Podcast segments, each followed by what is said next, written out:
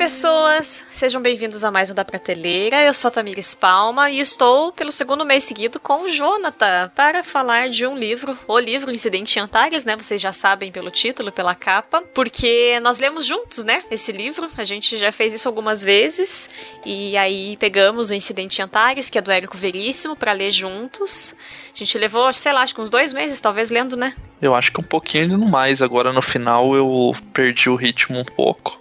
É, foi. Daí eu acho que aumentou. Mas conta a história. Primeiro oi, né, pessoal? Ó, É, desculpa, já, eu já ia dar. consecutivamente aí, duas vezes consecutivas no programa, duas vezes seguidas. Mas eu acho legal contar rapidamente o como que a gente chegou a esse livro. eu Ah, acho você quer que eu, que eu explique por que que a gente foi ler ele? Então, o Incidente Antares, é, quem indicou a leitura pra mim foi a minha orientadora de graduação e mestrado, Marta. Ela é gaúcha. Ela sempre vinha indicar livros pra gente, pra, pra eu ler e tudo mais. E aí, durante o mestrado, o Jonathan geralmente dava carona. A gente dava carona pra ela ir pra casa. Então, o Jonathan ia me buscar no mestrado à noite. E aí, a gente deixava ela em casa e vinha pra nossa casa. E aí, tanto que ele virou o nosso marido. Ela perguntava se o nosso marido estava chegando, se ele vinha nos buscar e tudo mais. E aí, numa dessas caronas, ela indicou esse livro, que ela, segundo ela, era maravilhoso, porque. Daí eu já vou adiantar um pouco aqui, eu já, depois eu explico a história com calma. Mas que a gente tinha mortos que não ressuscitavam, mas que acordavam estando mortos e vinham pra cidade que não tinha os enterrado e aí, visto que eles não têm mais nada a perder porque estão mortos, eles começavam a causar o caos na cidade. E isso lá por 2016, 2017, enquanto eu tava cursando mestrado. E aí a gente sempre ficou com essa com a ideia de ler esse livro. Esse, no começo do ano a gente achou ele num sebo, comprou uma edição. E aí agora, há uns meses atrás, a gente pegou para ler, né? Não é mesmo? Era isso que você queria que eu contasse? É, porque sempre foi curiosa a história e tal. Sim. E o Érico Veríssimo em si, a gente nunca tinha lido nenhum livro dele, embora conhecesse a história e tal, tivesse assistido o, o filme, né? aham. O Tempo e o É, Vento. na verdade, eu li o primeiro volume do primeiro. Do continente, que é a primeira parte do Tempo e o Vento. Mas de sete eu só li um, então não dá pra contar muito, né? sempre existiu essa curiosidade, né? Assim, como eu disse, eu nunca tinha lido, mas sempre por ser um autor gaúcho, eu sempre soube que ele falava bastante, né? Tinha trazia bastante características regionalistas e tal. E o fato dele ser maravilhosamente gremista e não como o filho dele, que tem pessoas que gostam, mas é colorado, né? O filho dele, então, mas o Érico é melhor porque é gremista também. Uhum. Então sempre ficou essa curiosidade de, de ler a obra dele e assim, não me decepcionou nem um pouco. Que bom, né? Que a gente teve uma boa experiência com o senhor Veríssimo. Mas, indo para a sinopse do livro, ele foi o último livro escrito pelo autor, publicado pelo Érico Veríssimo. Ele foi publicado em 1971 e ele é caracterizado como pertencente ao realismo mágico, que é uma corrente literária bem forte na América Latina. Entre os anos 60 e 70, a gente tem Gabriel Garcia Marques, Isabel Allende e outros autores que escrevem nesse formato, que é uma questão que mistura coisas, né, realistas com esse mágico ou fantástico, pode ser realismo fantástico também. Então, como tem mortos vindo a vida de volta, a vida não, né, mas acordando de volta, ele é uma coisa realista, é dentro do realismo mágico. O livro é dividido em duas partes, sendo que a primeira parte conta a história de Antares desde o tempo em que ela era um povoado minúsculo às margens do rio Uruguai e o Brasil estava em guerra constante com, a Argenti- com os castelhanos, com a Argentina. O Uruguai nem existia como país ainda. É, a gente tem essas fronteiras não definidas, não plenamente definidas aqui no sul e avança até a década de 1960, quando o tal incidente, que é esses sete mortos levantando, acontece. Acontece na, na noite de 13 de dezembro de 1963, uma sexta-feira 13. É uma parte extensa, a gente ficou até chocado de perceber, assim, quase uns 40% do livro, talvez um pouquinho mais, são focados na parte da histórica. E aí a segunda parte do livro é a que conta o incidente. A gente tem uma greve geral na cidade de Antares, porque três grandes corporações não querem dar aumento de salário para os funcionários. As três corporações param e aí, consequentemente, as outras categorias vão entrando em greve junto como um apoio. E por fim, os dois coveiros da cidade entram em greve também. E a gente tem sete mortos nessa sexta-feira 13. Sete pessoas morrem na cidade de Antares. E aí, eles vão sepultar os mortos, os coveiros se recusam e os grevistas ficam ao redor do cemitério para impedir que essas pessoas entrem, né? Que a outra pessoa enterre e tudo mais. Eles ficam no impasse, as famílias decidem deixar os cadáveres ali, os, os falam que ninguém vai mexer nos corpos, o pessoal vai dormir porque tá de noite e o impasse não vai se resolver naquele dia. Os defuntos ficam entregues ali sozinhos e aí eles acordam no meio da madrugada. E a gente tem então pessoas de grupos sociais distintos, de conhecimentos distintos, que circulavam por meios distintos, e cada uma delas tem uma importância dentro da cidade de Antares e tem coisas que ela sabe, como a gente disse, né? Eu quero que a Marta falava sempre. Como eles não têm nada a perder, tudo que eles eles lembram de tudo e eles podem jogar essas coisas no ventilador porque para eles não vai fazer mais diferença. Então, é essa a ideia do livro. A segunda parte é toda focada no na questão dos mortos e na questão do desenrolar de várias histórias a partir dos mortos voltarem. Só para fechar, no site da Companhia das Letras tem um trechinho da sinopse deles e daí fala assim: em Incidente em Antares, Érico Veríssimo faz uma sátira política contundente e hilariante, que mesmo lançada em 1971, em plena ditadura militar, não teve receio de abordar temas como tortura, corrupção e mandonismo. E aí, entre aspas, palavras do Érico Veríssimo. Desta vez abri a veia da sátira e deixei seu sangue escorrer livre e abundantemente. Fecha aspas é interessante. tipo, porque é um livro que dá pra. Você consegue enxergar várias coisas diferentes, né? Uhum. Tipo, que nem você disse que, sei lá, mais de 40% provavelmente sobre, seja sobre história. E talvez a pessoa que tá indo com a ânsia de saber essa coisa inusitada dos, dos mortos estarem e tal, tipo, fica, começa a ficar frustrada pensando, pô, mas não chega, não chega, mas faz parte de uma outra camadinha que tem no livro ali. Então, e é legal, eu acho que vale a pena pra caramba esse começo dessa construção dos personagens, né? A construção da história da cidade, né? Na verdade, se uhum. a gente uhum. for pensar, passando por famílias e personagens que, que estiveram lá é muito legal o jeito que é falado. É um, tem bastante humor mesmo, assim, tipo. Sim. Bastante humor, ironia, beliscadinha, alfinetadinha, assim, ao longo da história. Mesmo quem não conhece muito de história do Brasil, é legal, porque dá para entender de forma clara a forma que vai sendo construída. É, e é. As coisas passam porque passam na cidade, né? Uma coisa ou outra atinge a cidade. Então, não é uma aula de história, não é um texto histórico, mas é uma construção de, de gerações, assim, né? Vai construindo essa história através das gerações para que quando a gente chegar no incidente, e é uma das coisas que eu coloquei que me marca muito na obra, que apesar de longa, essa construção é feita porque é ela que baseia e transforma em relevante os acontecimentos vividos no incidente dos, dos mortos, né? Então, quando a gente chega lá na frente, eu, eu imagino que se ah, a pessoa quer ficar com preguiça e só ler a segunda parte do livro, ela perde toda a profundidade de por que, que aquelas coisas têm relevância, sabe? Porque tá construído na primeira parte, que é longa, mas é maravilhoso, é muito gostoso de ler, mesmo sendo histórica e tudo mais, e não sendo o assunto principal do livro, é muito gostoso de ler, assim. São, eu chorei, eu ri, eu fiquei puta lendo esse livro, foi uma coisa maravilhosa. É, e talvez ainda mais dessa parte do começo, né? Como é um livro que traz bastante linguajar regional do sul, ali, né, do, do Rio Grande do Sul, que acaba sendo bem diverso de outros estados do Brasil e tal. Mas é muito importante ter isso porque é muito característico, né? Ainda mais que tem essa parte do coronelismo, assim, que era muito forte Sim. nessa época. Tipo, não tem como fugir do jeito que as pessoas falam, do que, que elas pensam. O, o jeito de falar reforça o jeito que a pessoa é no Age, livro. Né? Uhum.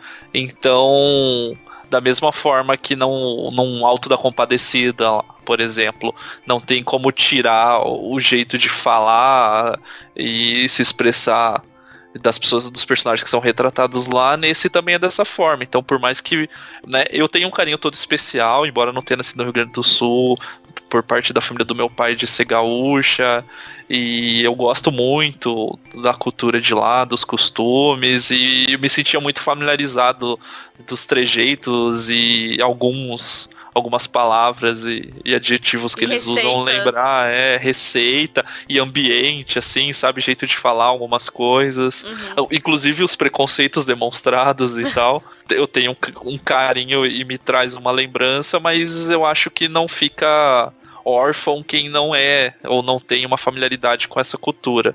Tipo, faz parte entender isso. Sabe? É, e, e faz parte da diversidade do Brasil, né? A gente lê São Bernardo, a gente lê Vidas Secas, a gente lê o Alto da Compadecida, sei lá, Dois Irmãos, que, né, do norte, do, de, do Amazonas. Então, olhar para o sul também faz parte do que é a complexidade desse país louco de meu Deus, que é o Brasil, né? Mas a história, a parte histórica, inclusive mostra isso, né? A loucura que é o Brasil, assim. Porque... Sim, e a visão dessa região quando é alguém do seu estado, quando não é, né? Tipo, E, e é muito engraçado. E isso né? Exatamente, e isso acontecendo, e isso acontece também com outros governos do ponto de vista de outros estados, né? Sim. É muito interessante. Eu particularmente eu destaco essa parte. Pra mim é muito legal, mas eu acho, como eu disse, que não prejudica de quem não é do sul ou Uhum. não tem um vínculo familiar e, e cultural com, com o sul do Brasil, com o Rio Grande do Sul, né, principalmente. Sim. É, eu não tenho família gaúcha, mas amei o, o livro, né? Porque eu também gosto do Rio Grande do Sul, mas enfim. Outra coisa que, que me marcou muito, assim, eu- essa parte regional é muito legal, né? Eu- a minha família de sangue não é do Rio Grande do Sul, mas aí tem vocês, né? A sua, fa- sua família do seu pai e tudo mais. Mas é gostoso de ler, é legal, a gente se sente identificado com tudo isso. Só que outra coisa que me chamou muita atenção ao longo da re- reflexão, assim, lendo o livro, o que, que acontece, gente? No começo do livro, nessa parte histórica, sei lá, antes de chegar na página 60, a gente tem duas cenas muito violentas. Duas cenas absolutamente violentas, muito explícitas, muito fortes. E quando eu li, eu fiquei muito chocada, muito incomodada. Eu fiquei enjoada lendo as cenas, assim. Me chegou a dar um enjoo. E elas vêm uma seguida da outra. E aí eu fiquei puta. Eu falei, não é possível. O Brasil tá uma merda atual. Aí você vai ler um livro do passado, tá uma merda também. Eu fiquei muito puta. Falei, por que, que o Érico Veríssimo fez isso comigo? Me senti traída pelo autor. Aí eu deixei o livro de lado uns dias e voltei. Depois que eu avancei na leitura, eu compreendi por que, que o autor colocou essa cena. Porque ele coloca de maneira. Ele quer chocar e ele quer criticar o brasileiro.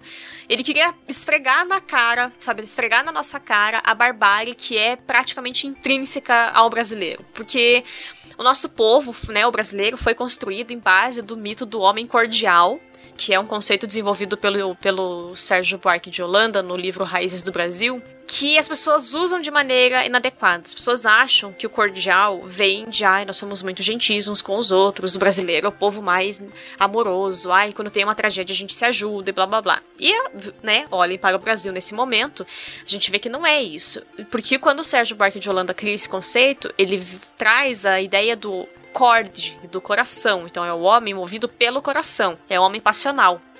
E aí no livro é isso, a gente vê esse homem, né, essa humanidade movida a ódio e vingança muitas vezes.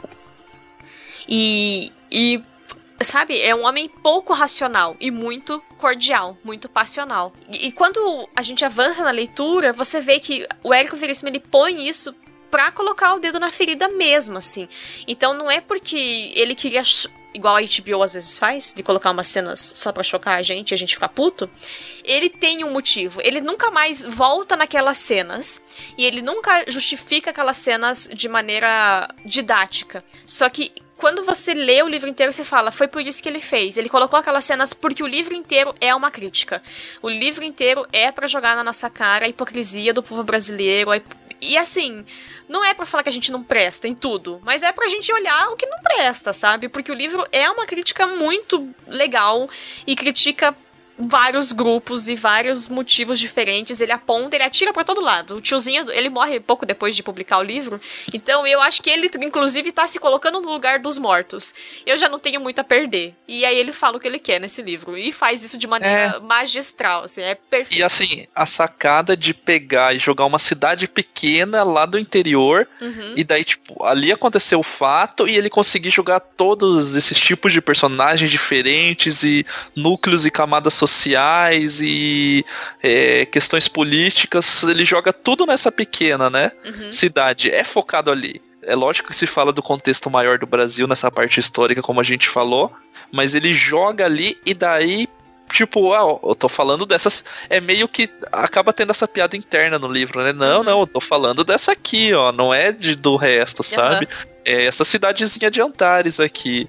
Tipo, de forma irônica. Não, ele tá falando de Antares, porque, mas ele tá falando do Brasil no geral, é. como, como você falou, né? E de maneira brilhante. É brilhante o livro, assim. Eu não tenho uma crítica ao livro. Nenhuma. É maravilhoso. Mas tem mais alguma coisa que você quer falar que te marcou? Ou você quer falar do padre também, né? É isso, eu quero falar do padre, mas ah. dá pra, pra, falar mais pra frente. Eu me marcou que ele. Eu fiquei na expectativa e eu achei que ele não ia deixar passar, e ele não deixa passar, que é, é. fazer uma. Como todo bom autor gaúcho, é, seja de falar. música ou de livro, é citar que existe uma rivalidade entre dois times e que um time é azul e outro time é vermelho, e as pessoas só podem torcer para um desses dois times da cidade. eu fiquei, é isso aí, é. eu precisava dessa referência. Eu sabia, eu esperava que ia ter e ele não me decepcionou. Sim. E, e tem o um negócio dos nomes serem parecidos também com a ideia de agremiação e esporte clube, né? Exatamente. Ah, que maravilhoso. Sim, mas é verdade. Tem, o futebol aparece de maneira não tão valorizada, mas aparece. É, ele não, não foca nele. É, é, tipo, é, é, um parágrafo, assim, só sim. citando como uma característica da. Até aí é sagaz, porque ah, é uma coisa, é uma característica da cidade, né? Uhum. Tipo, é, não, não, é nessa cidade que é assim, uhum. gente. E não é, né? Eu acho que tem que ler o livro primeiro porque é muito gostosa a escrita mesmo. Tipo, uhum. é um livro que e dá para ler pausado igual a gente foi fazendo, sem problema nenhum, assim. Ele não é um, um livro de meu Deus, vai acontecer tal coisa, de sabe? Cliffhangers, né? Suspense, é uma coisa que vai tipo, tipo, ele é, ele te prende porque ele é gostoso. Uhum. E os personagens realmente são bem construídos. Ele gasta tempo nos personagens e é muito louco. É até difícil de falar, na verdade, eu que não sei me expressar, talvez. que é um livro sobre a cidade de Antares, mas a cidade são os personagens, né? Uhum. E na verdade a cidade são as pessoas realmente. Mas o, ele conta a história da cidade falando dos personagens e como a gente disse, ele ao mesmo tempo está contando a história do Brasil, porque ele conta através do povo, né? Que, que é o povo que, se, que faz o país, né? Uhum. Sim. Então é muito louco isso. E é legal ler nos tempos de hoje, né? Nos dias que nós estamos assim. Ai. Porque dá uma tristeza primeiro. Dá. Porque você vê muita coisa. Tipo, é um livro que se passa nos anos 60, como foi falado aqui, é, né? A segunda Pré-ditadura ali, né? Basicamente. Uhum. E você vê muito discurso exatamente igual. Mas é exatamente igual, sabe? Exatamente. Fantasmas que a gente achou que tinha vencido aparecendo de novo. E daí nisso você fica triste. Mas, sabe, tipo, ele consegue quebrar a tristezinha ali com as sacadas dos outros personagens ou mostrando o quão hipócrita, principalmente, uhum. são essas pessoas que lutam pela família, por Deus e pela moralidade. Sim. E isso, assim, o livro dá um deleite nesse ponto, porque muita coisa que, agora falando por nós dois aqui, né? Muita uhum. coisa do que a gente sente no, no, atual momento, de discursos inflamados em prol de Deus e bababá, na igreja, fora da igreja, a gente vê uma hipocrisia gigante no fundo. E, e assim, o livro consegue matar um pouco dessa sede dar uma extravasadinha pra gente, assim, que. É, é, é fica puto, mas, mas precisava. Tipo, porra, é isso, eu não tô sozinho, tem mais gente. E é, não é agora só o problema ainda. Aí você fica puto de novo, mas é um puto aliviado. É, tipo, ele cumpre, ele, né? Ele, ele mostra do. Não, não tô maluco, né? Sim. A gente fica triste de estar tá acontecendo de novo, mas é o famoso eu não tô maluco. É quando você vê alguém falando uma verdade que dói muito, mas que é verdade, daí você fica, pô, uhum. que bom. É, meio nessa, nessa tua toada, assim, o, o que eu coloquei também é de. Por que, que você deve ler o livro? Gente, ele publicou esse livro em 1971. O incidente em Antares, o incidente, acontece no dia 13 de dezembro de 1963. Cinco anos depois, no mundo real, né, na nossa vida, 13 de dezembro de 1968, a gente tem o AI-5 assinado no Brasil. E o autor, ele fala abertamente contra ditaduras, contra totalitarismo, contra a truculência da justiça, da do braço, né, que a gente tem da lei, a polícia, o exército.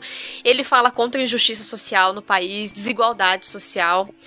Não à toa, se você jogar no Google incidente em Antares, a a palavra que aparece, a primeira pesquisa logo na sequência é comunista. Porque as pessoas não entendem o que ele estava falando. Ele não é comunista. Ele no livro critica o comunismo o tempo todo, só que dá para ser né? E não é no sentido neutro, mas você pode ser de esquerda, porque ele era de esquerda.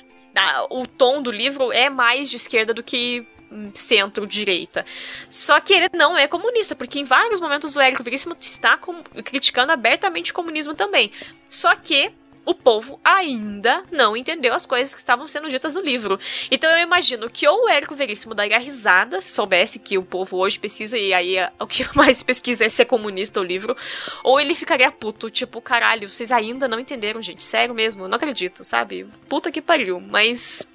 E assim, né, tem uma frase clara do livro, de um é. personagem maravilhoso que eu acho que para mim e para você, uhum. personagem que mais maravilhoso de todos nos agrada, assim, que é isso que ele fala, né? Que o como. Não sei se você tem anotado aí, Não. né? A frase que você estava falando, né? Que você pediu pra eu achar aqui, é. Ele diz assim: Comunista é o pseudônimo que os conservadores, os conformistas e os saudosistas do fascismo inventaram para designar simplesmente todo sujeito que clama e luta por justiça social. Por outro lado, não ignoramos que na Rússia soviética não existe nenhuma liberdade de crítica ou de expressão e que um escritor pode ser condenado a três ou cinco anos de trabalhos forçados na Sibéria por ter escrito poemas, artigos ou romances que contrariam ou simplesmente não seguem a linha política do Partido Único. Ou seja, né? É tipo isso, é um pouco do nosso manifesto que a gente tem para falar, né? Uhum. É, o padre Pedro Paulo, que é um trava-língua, inclusive. Sim. O nome dele. É um personagem muito querido, machuca ver a forma como as pessoas falam dele no livro. Nossa, tadinho. E ao mesmo tempo a gente se sente solidário pela forma como ele age, assim. Uhum. É um padre numa cidade pequena, né? Num contexto até mais. bem mais complicado do que o nosso, com certeza, né? Sim. Mas é muito legal de ver ele dar. E é um padre jovem, aí tem o padre velho, né? Que é o, o padre da cidade. Ele vem para atuar na capela que fica no bairro pobre da cidade, na favela da cidade. Né? Então tem toda a construção para que o povo já não tenha simpatia por ele, né? Então, assim, você que vai ler, preste atenção quando aparecer o Pedro o Padre Pedro Paulo. É muito Valorize legal. Presta atenção no que ele diz, o Padre Vermelho, como as pessoas chamam.